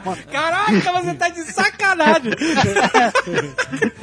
E eles têm uma filhinha que nasceu aqui na aldeia mesmo, né? Faz, faz um ano agora. Aham. E, e aí a outra família que chegou em novembro, eles são do Recife, eles já tinham uma experiência em outra comunidade que se desmanchou lá no Recife e quando vieram pra cá já, já se engajaram muito fácil, assim, porque já tinham essa experiência, né? Você falou aí que todas as crianças são brasileiras, nascidas no Brasil. Existe o estatuto, né? Que diz que toda criança tem que frequentar a escola. Lá vem, lá vem. Não, tá bem o quê? Eu quero saber como é que vocês fazem É. pra criançada que vive na aldeia, que, Uhum. pra não pegar lancha todo dia pra ir pra cidade. Como é que é? Como é que é o dia a dia das crianças? Cara, é uma pergunta bem legal isso aí, porque eu acho que esse é um dos maiores motivos até pra gente estar aqui. Eu e minha companheira especificamente, a gente tem uma, uma linha que é bem nossa. De novo, aqui a gente preserva um pouco é, a liberdade de cada família pra escolher, mas eu acho que todo mundo tem uma afinidade em comum, que é, na verdade, não se preocupar muito com isso, no fundo, eu acho. Seria o que a gente tem em comum. Assim, ninguém tá muito preocupado em proporcionar uma educação formal para as crianças. É, são todos muito pequenos também, então acho que isso é uma coisa que já, já deixa mais tranquilo. Ninguém tá em idade escolar ainda, então ninguém tá ilegal nem nada disso. Mas e quando, quando surgir, quando entrar em idade escolar, o que, que vai acontecer? Cara, a gente tem várias possibilidades, assim, mas o, é, o que a gente gostaria mesmo, eu e minha companheira, pelo menos, é a gente conseguir criar um espaço aqui mesmo na aldeia, entendeu? Que pode ou não vir a ser chamado de escola por uma questão legal tal, mas que seja um espaço de aprendizagem delas, não nosso para elas, né? Que acho que isso é o nosso maior, nossa maior divergência com esse sistema educacional, que é essa hierarquia, né? O que a gente acredita é que as crianças têm autonomia e têm o tesão e têm a vontade de aprenderem por si mesmas e que a escola e qualquer método de educação formal que tem uma exigência como as que a gente conhece acaba por matar essa vontade de aprender. Então o nosso objetivo é preservar essa vontade de aprender. Eu diria que para mim, pelo menos pessoalmente, essa é a minha maior preocupação com os meus filhos, assim. Sim, mas pra isso você também tem que ter quem ensinar, né? Exatamente. Aí, aí, é que vem o, o desafio, né? Porque isso vira um projeto de vida, né? Não é tão confortável quanto colocar a criança na escola e ir na reunião dos pais uma vez por mês, né? É um dilema que eu acabo tendo que me confrontar diariamente e eu acho que é, é, o que a gente tem feito é tentado trazer para as crianças coisas que elas se interessam, né? Então a gente percebe que elas gostam de dançar, e isso é uma história que aconteceu mesmo, né? Aí eu tenho uma amiga em Salvador que ela é formada em dança, então ela dá aula de dança para crianças. A gente convidou ela para vir aqui ficar um tempo e dar umas aulas para as crianças. Aí logo elas perderam o interesse em dançar, tal, aí beleza, acabou. Então, né, se fosse um, um modelo mais tradicional, provavelmente a gente teria obrigado elas a continuar na dança, né? Então eu acho que isso é um pouco a diferença, né, do que tá nesse mundo aí fora. Mas é isso, no fim a gente vira facilitador do processo de aprendizagem, né? Então é ficar muito atento, ver quais que são os interesses e tentar proporcionar para as crianças estímulos para essas coisas que eles têm interesse. Então, mas olha só, nem toda criança tem interesse em aprender tudo. Né? Tem certas coisas que você tem que ensinar. Você tem que ensinar a criança a ler e escrever, você tem que ensinar a criança a interpretar textos, você tem que ensinar a criança eh, a geografia do mundo, como funciona o planeta Terra, o sistema solar, as, as relações políticas dos países. Tem coisas que é um saco, mas você tem que, a, a, Com certeza, você tem que aprender porque faz parte de você ser um ser humano educado, eh, eh, que entenda o mundo em que ela vive, entendeu? Claro. E aí, por exemplo, você tá meio isolado aí, né? Nessa, você tá isolado um pouco do, Cara, n- não necessariamente, assim, como eu falei, né, nesse um ano a gente já recebeu mais de 100 pessoas, assim, então eu acho que, assim, no aspecto social, com certeza meus filhos estão aprendendo muito com essa troca com as pessoas que vêm e vão, sabe? É, como eu falei, tem esse casal que a mulher é alemã e o cara foi criado no Uruguai, e eles se conheceram no Uruguai, então eles falam espanhol entre eles. A filha deles fala espanhol. A filha deles é mais ou menos da idade da minha filha, e a minha filha agora já tá falando espanhol também. Aham. Aí tem esse casal aqui que o cara é libanês e, e a menina é americana, eles falam inglês entre eles. Então as crianças também já estão aprendendo um pouco de inglês. Aham. Então você vê que minha filha com 5 anos já tá aprendendo espanhol, inglês e português. Entendi. Sem a gente ter que ficar perseguindo ela, nem matando a vontade dela de aprender, né? E tem uma coisa também que eu acho que é da curiosidade, né? Tipo, vocês conhecem aí, vocês estão aí com a, com a do box, que já é uma adulta já e com o almôndega, né? E vocês sabem como é que é. A, a criança tem curiosidade, né? Então eu acho que é, ela não perdendo o tempo dela na escola, ela tem muito mais tempo pra saciar essa curiosidade dela, então ela acaba investigando muito mais o mundo, né? Olha a polêmica. polêmica. Olha o cara querendo ser polêmico no Nerdcast. Eu não tô falando nada.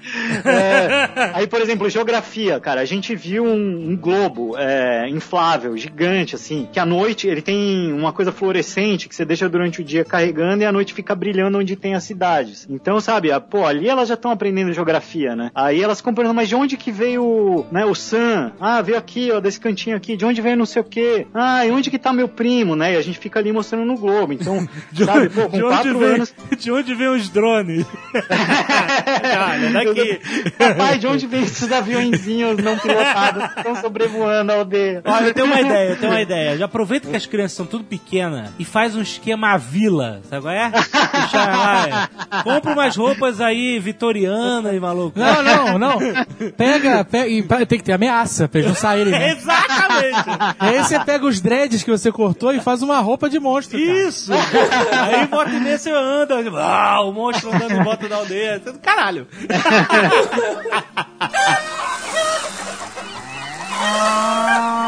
Quando a gente tava na Campus Party, na última Campus Party, você me explicou lá o negócio da água que vocês fizeram. Aham. Explica aí pra galera. Bom, a gente chegou aqui e a água era de poço, né? Inicialmente. Tinha um poço e um balde. E a água do poço não era nem lá tão limpa assim. A gente limpou o poço e tal, né? Inicialmente, no começo a gente ia buscar água pra beber no vizinho, que já tem lá uma nascente bem canalizada e tal. E isso foram os primeiros meses. Aí é, a gente tem uma cachoeira, né? Metade do nosso terreno ele é uma, uma reserva. Nessa reserva tem um, um rio e nesse rio tem uma cachoeira com uma queda de uns 3 metros e tal. Essa cachoeira que todo mundo toma banho pelado faz. É, é, exatamente. Ok. Não, não é que todo mundo tá pelado. Quem quiser pode ficar pelado. Não, eu não tô julgando ninguém, cara. Mas tem gente que não fica. Tá, eu acho ótimo. O libanês com certeza não fica. Pior é que fica. Você vai fazer o Cine, Cine Nerdcast na aldeia e mostrar esse programa pra todo mundo? Cara, capaz, viu? Coitado do libanês, cara. É, eu, vou, eu, vou, eu vou dar uma editada e tirar a parte do libanês. Mas então, aí a gente é, cavou uma, um desvio do rio em cima da cachoeira, né? Fez uma vala e mediu a queda que tinha na cachoeira.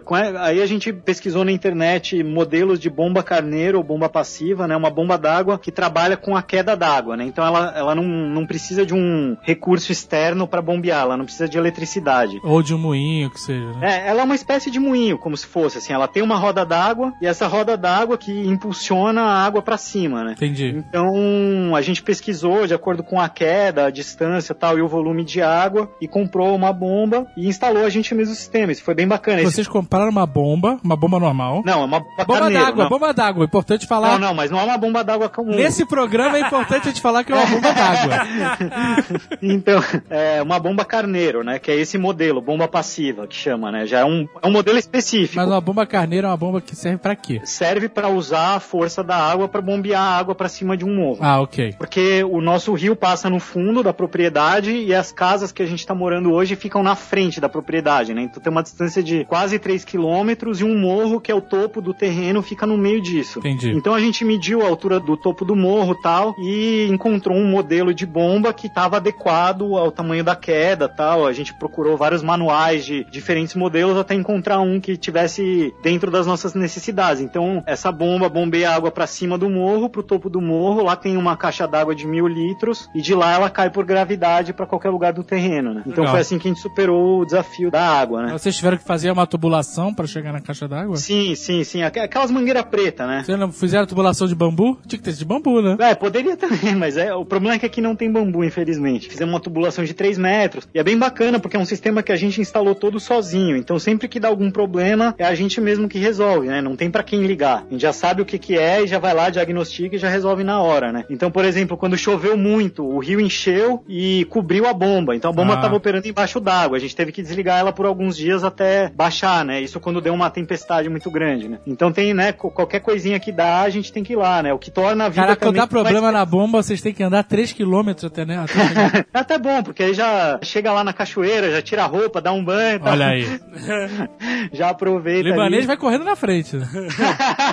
Quando vocês falam, deu problema na bomba, ele vai ficar apavorado, né?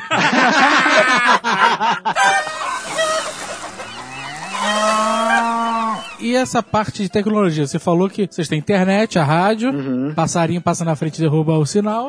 e, você- e o sinal deve derrubar o passarinho, né, também. né? Com certeza. Fizeram essa, essa bomba d'água aí, bomba carneiro, resolveram a situação. Tem o projetor, né? O Cine, Aham. Cine Aldeia e que, que mais? Aham. Como é que com o resto de tecnologia? Tem TV a cabo? Cara, não tem porque ninguém quer, assim. Acho que cabo mesmo não ia chegar aqui, mas poderia ser via satélite Poderia. e tal. Mas o fato é que eu acho que no, no fim das contas, assim, a gente não tem nada contra, mas eu tenho amigos que gostam, sabe aquela história? Eu não tenho nada contra, eu tenho até amigos que assistem TV.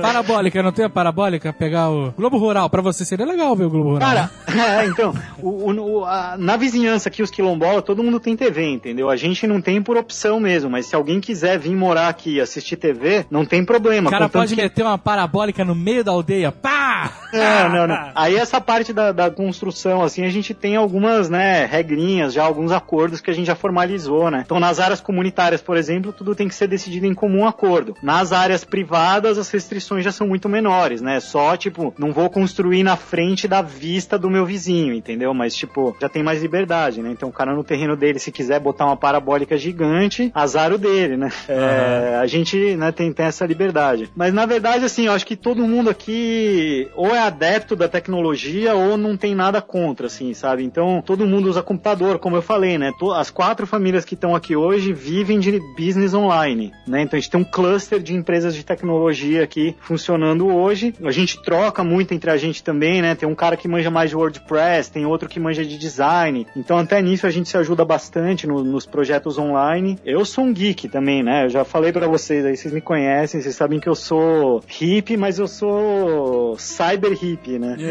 É, exatamente. Eu tenho um smartphone, eu tenho laptop, né? Eu tenho uma vida normal, digital aí, como todo mundo. Eu tenho Facebook, tenho Twitter, tenho meu blog, né? Tenho minha vida normal, assim. Online você nem perceberia que eu tô aqui se eu não publicasse as fotos, entendeu? Aham. Mas é isso, é uma Muito vida bom. comum. Mas tu falou que tinham tecnologias que vocês tinham rejeitado? Não, não, é, digo assim, coletivamente, o acordo que a gente tem de tecnologia é, é em relação às crianças, assim. E na verdade não é só com tecnologia, é com alimentação, com várias coisas, né? Com, até com brincadeira, assim, que é sempre perguntar pros pais antes se eles acham que tudo bem, entendeu? Então não vai chegar, ah, quer ver um filme na minha casa e a criança vai chegar e dizer, ah, eu quero ver um filme, eu quero ver um filme. Não, não, tipo, primeiro vai lá, perguntou, eu tô afim de convidar as crianças pra ver um filme, o que, que vocês acham, tal. Aí dependendo, né, eu, eu, não, eu, por exemplo, eu não acredito em proibição, entendeu? Então, dependendo do contexto, eu falo, ah, que filme que é? Legal, tá? Não tem violência? Beleza. Pode ir. Se for muito tarde, eu falo, não, já vão dormir, mas, tipo, né, é, a gente tenta entrar em acordo, assim, não existem exatamente proibições, sabe? O que é proibido é invadir o espaço privado do outro, assim, né? Eu, eu acho que é nesse sentido, assim, mas dentro de casa, quem quiser ter a tecnologia que tiver, não... A gente tem algumas normas ecológicas, né? Tipo, se uma pessoa quiser vir aqui fazer uma, uma fossa de qualquer jeito, a gente vai ficar em cima, então falar, não, faz uma fossa ecológica, tenta fazer um sistema aí que não vá, que vá Aham. poluir o menos possível, né? Aham. Então, é mais ou menos nesse sentido, né? Não vamos deixar ninguém usar agrotóxico aqui, entendeu? Esse tipo de coisa, mas... Olha a proibição aí. É, mas é, Não tem como, cara. Tem que ter. Não, não. Alguma tem que ter. tem, tem algumas coisas, mas assim, por exemplo, né? é, tem que os caras proíbem até cosmético, entendeu? Ah, você não pode usar Ah, shampoo, é, aí é sei demais. lá. É, aí é demais. Aqui não, aqui não. Aqui cada um usa o que quiser, entendeu? Tá não tem erro. certo, tá certo. Pode usar shampoo e sabonete? Claro, porra. Caralho, você tá maluco? Na cachoeira também? Não, não, não, não. Aí não. Ah, olha aí. Olha aí. Tava bom demais pra ser verdade. Não, na cachoeira não pode.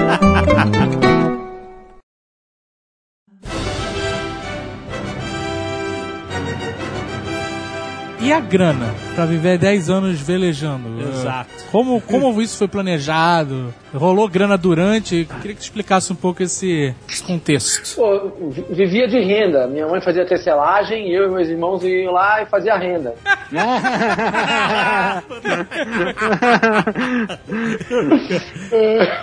Mas ó, tem, tem- tem- acho que tem dois pontos. Primeiro que a vida no barco era muito, muito, há há 10 anos, 20 anos, então era, era mais, mas é, era muito barata, né? Então a gente vivia com, com 700 dólares por mês. Caramba. Mas isso, isso inclui o o quê? Qual era o gasto? Inclui tudo, inclui tudo. Ah, comida, ah, roupa. Só não incluía seguro do barco e não incluía quebra de coisas grandes, mas o resto.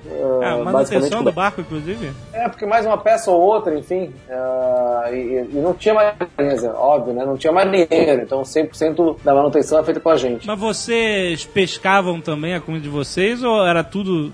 Você tinha que ter comida pra travessia completa e não depender do mar pra comer? Como é que funcionava isso? Sim, mas ah, a gente tinha muito ovo, muita coisa enfim, é, congelada e, e- ou, ou prepa- preparada, mas a gente mas tinha muito peixe. Hoje tem bem menos, mas na, na primeira viagem tinha muito peixe. É- Era difícil você jogar uma, um anzol no mar e não pescar alguma coisa. Era Dá pra bem perceber difícil. essa diferença aí? Hoje em dia você já não pesca tão fácil, é isso? Fácil, fácil, fácil. Tipo, vamos jogar uma linha na água às 10 da manhã, 8 da manhã para almoço, entendeu? Sei. Nossa. Mas hoje em dia você nota que é diferente? 100%. Ah, hoje em dia você joga a linha da manhã para almoçar na sexta-feira. Caraca, cara, é mesmo. Olha É gritante. No Brasil, então, nem se fala, lá fo- mas lá fora já se sente uma puta diferença. Mas olha só, No a Brasil. grana ia com vocês ou vocês tinham, tipo, cartão internacional, chegava num país que tinha o banco e sacava dinheiro Não. lá? E como é que funcionava isso? No começo a grana tinha dinheiro escondido embaixo da privada. É, mas depois foi a travel check. Usava travel Ah, check. travel. Olha aí, cara, quanto tempo eu não escuto essa palavra? É verdade. E, e vem cá, vocês já foram abordados por piratas? É isso que eu ia falar, segurança, né, cara? Como é que era a segurança de vocês? Então, é, na primeira viagem foi mais tranquila. Na primeira viagem teve uma. uma lá em cima na, na Indonésia, enfim, que vimos uma. Mas foi ancorado, um barco, um barco de pesca ancorou de tarde, com os caras estranhos. E aí, essas coisas não acontecem quando eu tô a bordo, graças a Deus. Mas quando meus pais decidiram sair velejando, assim, a hora que escureceu, o barco de pesca levantou a âncora e, e saiu pra ir pro lugar onde eles estavam antes. Ah, e aí, pô, quando chegaram lá e viram que tá, tá tudo escuro, né? Eles saíram velejando à noite no escuro. Aí quando viram que não estavam lá, começaram a dar uns tiros pra cima. Caralho. É, mas foi o mais próximo aí de piratas. Hoje tem bem mais piratas do que existiam, né? Aham. Então, o, o mundo hoje, uh, para navegar, ele, é- ele tem mais tecnologia, você tem mais conexão, mais contato, mas ele é menos seguro. É, Vocês tinham porque- arma no- a bordo ou não? Não, não, tinha arma a bordo. Parece uma coisa drástica ter uma arma, então mas é que você tá no mar, cara. Não tem ninguém pra te defender, né? Não tem polícia, não tem chamei a polícia, entendeu? Se você tiver em águas internacionais, principalmente, né? E aí tem muita gente que anda armado, que tem uma arma por segurança no barco pra isso, pra impedir, pra impedir não só pirata, mas bandido mesmo. Tem ladrão, maluco. Às vezes pé da costa é a galera que assalta barco pequeno, não tem, Pierre? Chama pirata.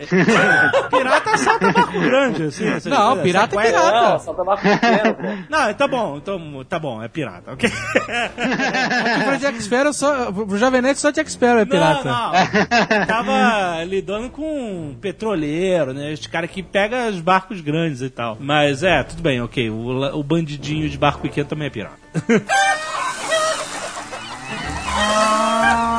Esse foi o único perrengue assim grande, do- esse susto aí dos caras dando tiro pro alto, é isso? De pirata, Não sim. teve nada Pirata, de, de- de problema de segurança além disso. Teve, eu tive, na primeira viagem, quando eu fui visitar meus pais lá, enfim, saí, fui visitar meus pais, saí, voltei, trouxe a prancha de windsurf pro meu irmão caçula, primeira prancha dele, por sinal. Aí, pô, ele velejou o dia inteiro e tal, eu tava nas ilhas do Pacífico. Não vou falar o nome da ilha também pra não queimar a ilha. É, Mas peraí, desculpa, você saiu e voltou como assim? eu tinha ido a Miami, aí voltei e trouxe uma prancha de windsurf pra ele. Ah, tá. E aí ele velejou o dia inteiro e tal, porra. Aí chegou a noite, eu tava dormindo, aí eu vi uns passos no convés, aí falei, pô, pensei que fosse meu pai, chamei, pô, ninguém falou nada e tal. Aí, de, aí estranho pra caramba, de repente tinha um...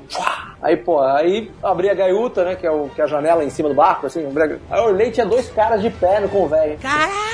Caramba.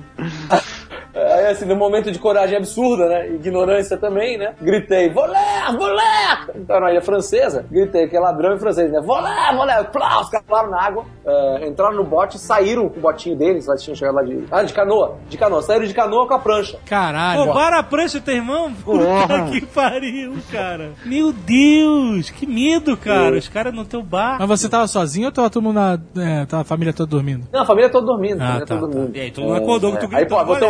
Até botar o bote na água, não sei o que, o bote fica fora d'água, bota o bote na água, blá, blá, blá. Aí, pô, chegou na praia, tinha só, acho que o mastro, um negócio assim que os caras deixaram lá atrás, mas a prancha tinha desaparecido. Foi no caso de roubo. O mundo hoje é um lugar menos seguro do que era antes, então é, precisa estar mais, tá melhor preparado, mas ainda no mar você tem uma, é, dentro da comunidade, vai, de, de- de pessoas que estão no mar, enfim, você tem um, um nível de segurança, de companheirismo, de coproteção grande. E as tempestades, cara? Vocês enfrentaram o mar bravio, traiçoeiro, muitas vezes? Teve uma tempestade grande, e como eu falei, eu, eu dou sorte nessas coisas. Teve uma tempestade grande e não tava nem eu, nem meu irmão do meio, o David, no barco. Tava só o irmão caçula, que tinha ido, ele e um amigo dele estavam a bordo, junto com meu pai e minha mãe. Pegaram da Nova Zelândia pra Fiji, uma tempestade com vento de 135 km por hora. Que pariu! É, a sensação térmica de menos 7. Nossa! E o que, que você faz? aí- você Chora, baixa a vela e, e fica escondido, é isso? Não tem o que Pô, se fazer. você é ateu, você aprende a rezar rapidinho. Perrengue, cara. É, não tem o que fazer, né? Você tem que ficar preparado pra Mas emergência. não parou por aí. No terceiro dia, que o vento apertou, estourou um dos, dos cabos, enfim, uns tais, que chamamos sais que segura o mastro, um dos cabos que segura o mastro, e caíram os dois mastros. Nossa. Eles ficaram 11 dias à deriva pra voltar. Nossa! Puta merda, e aí? Mandou rádio, conseguiu. Do rádio, é, aí a marinha é, neozelandesa resgataria a tripulação, mas abandonaria o barco. Uh, que merda. E meu pai optou por não, enfim, é, meu- não, não saírem, não, não perder o barco. Afinal, quando você perde o barco. Aham. Mas ah, peraí, mas eles chegaram a encontrar o barco ou ele falou pelo rádio, não, não, não precisa não? Não, não, ele falou, não precisa não. Os caras saírem com um rebocador, mas não sei o que, navio, mas helicóptero, não tem, tipo, Não no sei, return. Tem- E aí ele preferiu. E aí, como é que foi? Ele preferiu ficar no barco e dar sorte de encontrar alguém? Não, porque tinha diesel ainda, não, eles voltaram até Nova Zelândia. Nova Zelândia. Ah, tinha um falou motor o barco. Tinham, ah, tinha um motor de Tinha motor, reserva, tá. né? Ah, tá. Então ele Ele fez ficou- meia volta pra Nova Zelândia e, e consertou o barco lá. É isso. É, e 11 dias depois chegou. Caraca. Nossa. Esse foi o maior perrengue de estrutura, assim, de problemas no barco que vocês tiveram durante toda a viagem? Foi, foi, pô, mas é, é pesado. Pô, é um puta caiu os perrengue. mastros, não, né? Nossa. Tá. É, é. Se o barco não fosse de aço, tinha afundado. Caralho. Ah, merda. É, Sinistro, porrada. cara. Sinistro. Sinistro, frio e, puta, complicado. Faz parte, quer dizer, pô, meus- agora juntando as duas viagens são, pô, 12, 12, 13 anos de mar, é, mas faz, não, sério, em 84, faz quase 30 anos já que, que- que esse tipo de vida faz parte da nossa, da nossa vida, nesse estilo de vida. O que, que você acha que isso mudou na sua percepção de mundo hoje, que compôs o que você é hoje? Ah, Eu acho que hoje mudou muito mais. Eh, com- tem uma coisa que eu pelo menos percebo que é quanto mais tempo passa, mais eu, eu acho que tem a ver o meu estilo de vida, o meu pensar de vida e meu, mundo, meu, meu modo de pensar com a viagem, com a experiência que eu tive. No começo eu achava que não, que pô, foi legal, mas foi uma viagem. E aí no final você vai vendo, pô, tô morando aqui numa cidadezinha com 100 mil habitantes, eh, saí de São Paulo, larguei o que muitas pessoas, entre aspas, chamariam de um modelo de sucesso profissional e, e- e ter as coisas que, dentro da, de uma forma geral da sociedade, são considerados elementos de sucesso ou de ter alcançado algum tipo de eh, objetivo, né? Pra vir morar na Bahia, na, no, enfim, aqui, aqui no norte da Bahia, no norte de Sal- Salvador, uma cidadezinha pequena, com um estilo de vida bem tranquilo, né? Que não é fácil, quer dizer, você tem que poder ter um mindset de conviver e viver neste mundo, eh, que é um mundo bem mais tranquilo do que o mundo agitado do todo dia, que é um mundo, por mais que as pessoas reclamem no fundo, no fundo, no fundo, muitas gostam e não conseguem viver sem. Eu queria que você resumisse pra gente como foi essa tua trajetória. No barco você conseguiu fazer lá seus estudos é, por correspondência e conseguiu terminar o colégio, certo? Certo. E fui aí? morar nos Estados Unidos, me formei lá em administração, ah, e fui trabalhar no mercado na, na, na- na bolsa, lá no mercado financeiro. Trabalhei quatro anos, voltei pro Brasil e vim trabalhar com a família num novo projeto que foi a segunda viagem, né? Porque a primeira viagem foi um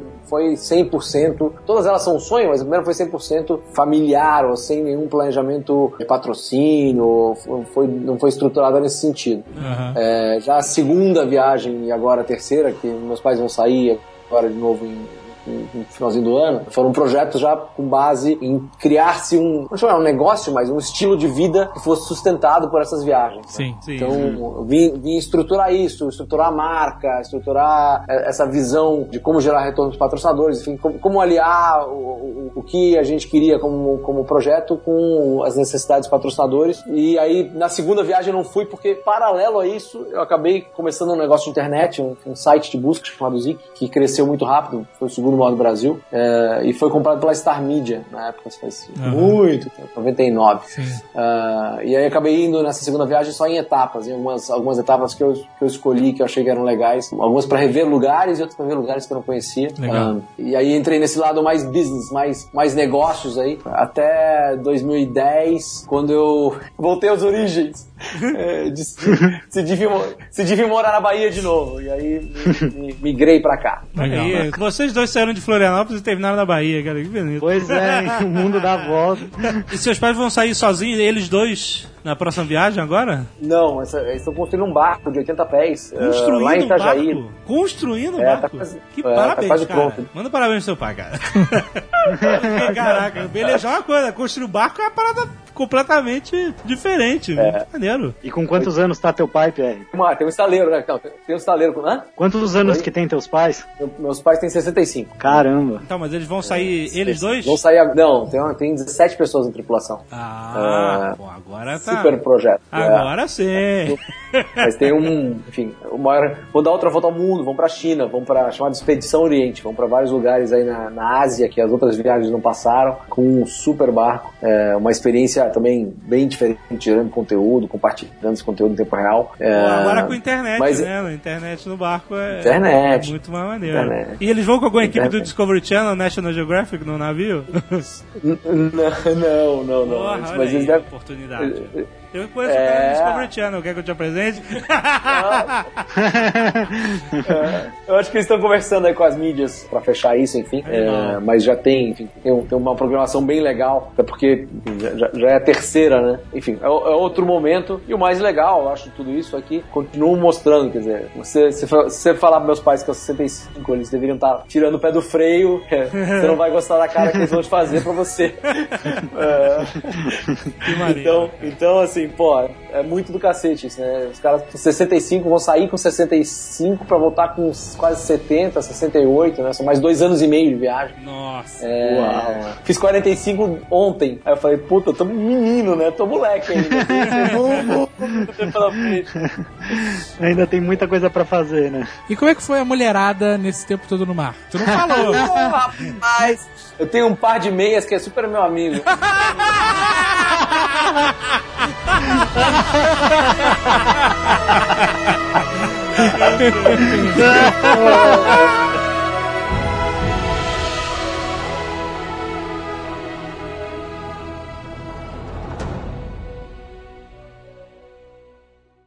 Este Nerdcast foi editado por Radiofobia, podcast e multimídia.